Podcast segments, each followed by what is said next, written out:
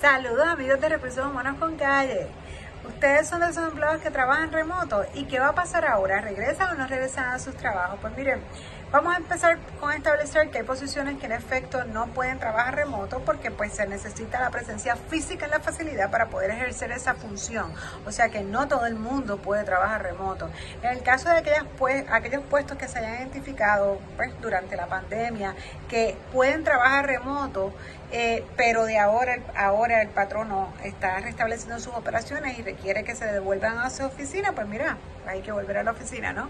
Y aquellos que se les continuará permitiendo el trabajo remoto, ya sea temporero o permanente, yo puedo trabajar remoto desde casa de mi abuela, de mi tío, de mi novio, de, aquí de la playita. Bueno, todo eso va a depender de la política del patrono. Es importante que el patrono tenga bien establecido, ¿no? Dónde va a ser ese lugar, porque cuando hablamos de dónde va a ser ese lugar, obviamente sabemos que no va a ser en la facilidad, pero sí se puede establecer que sea un lugar que incluso se ambientalice para, ¿no? Para, para ese trabajo que no interrupciones, que la persona pueda tener todo su equipo, todos los accesos que necesita para poder cumplir. Los objetivos y las metas no cambian por, estar fuera de, de, la facilidad.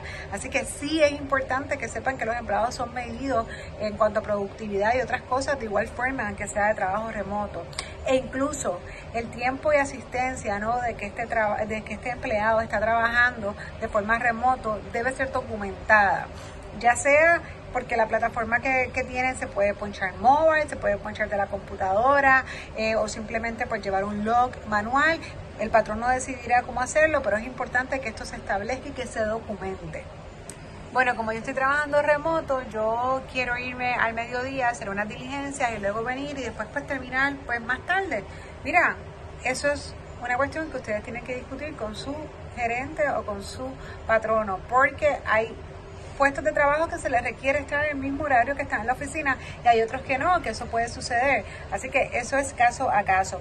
No obstante, sí ha quedado demostrado que muchas personas que incluso están trabajando más horas de las que trabajan en una oficina, o sea que no sea, no, a veces no sabe qué es más conveniente. Yo también tengo estos empleados que me han dicho, bueno, ya se está regresando, pero yo me quiero quedar trabajando remoto.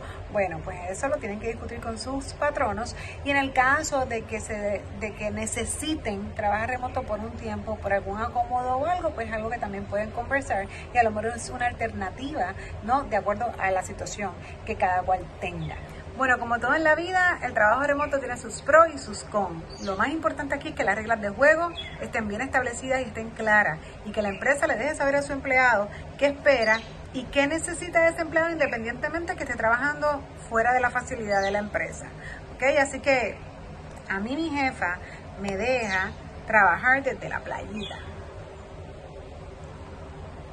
Pero eso es a mí. A ustedes yo no creo.